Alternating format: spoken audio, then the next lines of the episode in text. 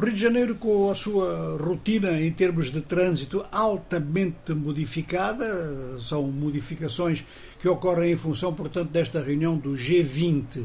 Uma reunião do G20 cercada de grandes medidas de segurança, com meios terrestres, aéreos e navais. O local de reunião é um daqueles locais lindos do Rio de Janeiro, a Marina da Glória, que fica do outro lado da Bahia, em frente ao famoso Pão de Açúcar.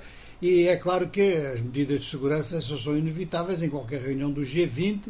Aqui estão como base 20 diplomacias, 21, aliás, diplomacias importantes, porque são 19 países mais duas entidades continentais, mas aqui acrescentar mais oito convidados.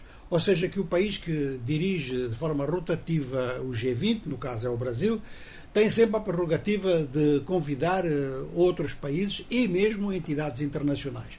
No caso dos países, destaque para a África, porque o Brasil convidou três países africanos: Angola, Egito e Nigéria.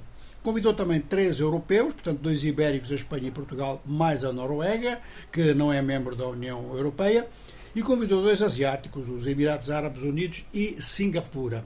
Assim, é um leque bastante grande e o total de delegações então cresce nesse sentido.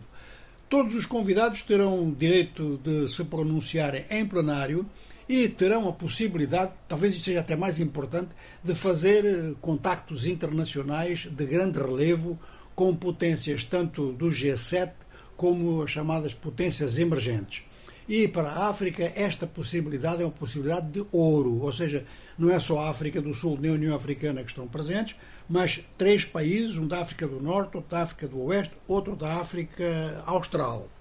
De maneira que há aqui a possibilidade e a grande oportunidade de África, a diversos níveis, estabelecer eh, relações e preparar iniciativas que são cada vez mais urgentes, já deviam ter sido feitas há vários anos atrás, para que a África possa ser inserida neste grande movimento de desenvolvimento que o G20 procura desencadear também com muitas dificuldades desde há bastante tempo.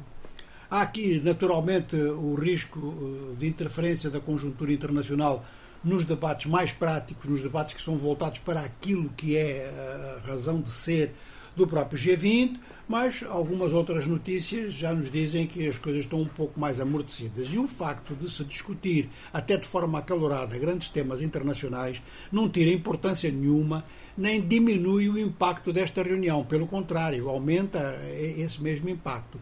E os países africanos que estão presentes, portanto, são quatro agora, mais a União Africana, com a possibilidade de opinarem sobre isso ou de se servirem da conjuntura internacional no sentido dos interesses da África. De maneira que esta reunião do G20 acaba por ganhar para a África uma dimensão muito acima daquilo que se previa na semana passada.